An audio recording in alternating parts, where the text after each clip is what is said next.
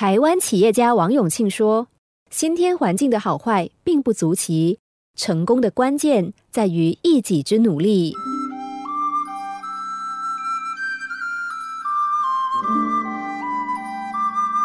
有个乡下的孩子生长在矿区，他担任矿工的父亲很穷，工作又非常危险。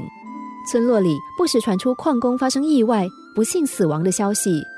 因此这个孩子从小就看了太多生离死别，体认到人生的无常，背负着比同年龄孩子更沉重的包袱。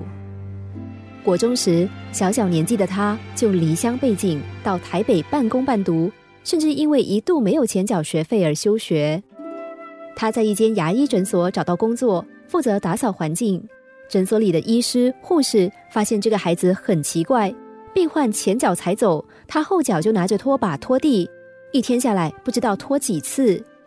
终于有人忍不住问他说：“地板不是一天拖一次就好了，你为什么要不停的拖地呢？”那个孩子指着地板说：“因为医院铺的是磨石子地板，人走过去会留下脚印，所以我要把脚印擦掉。”其实地板上的脚印只是一个隐约的印子，并不是很明显。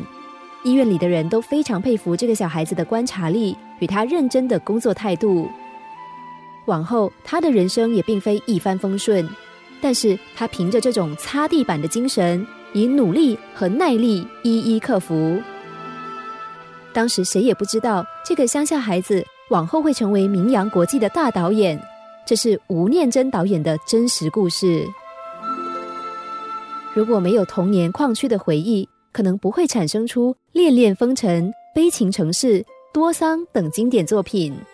他将过去的辛酸转化为创作养分。如果不是咬牙撑过从零开始的艰辛，他也不可能等到崭露头角的那天。吴念真说：“尽管你现在可能只是一个端盘子的服务生、洗车的小弟，但都要尊敬你的工作。”因为越是身处逆境，越该好好努力。大家看到的吴念真是一名成功的导演，甚至是广告明星，但有多少人想到他的成功背后必须付出多少艰辛努力作为代价，才得以灌溉出成功的果实？如果人生不幸跌入阴暗的幽谷，坐在原地哭泣，对事实不会有任何改变。想再次见到阳光，就要提起勇气，跨出第一步，并勇敢面对山径上可能遇到的险阻，而那也是重获新生唯一的方式。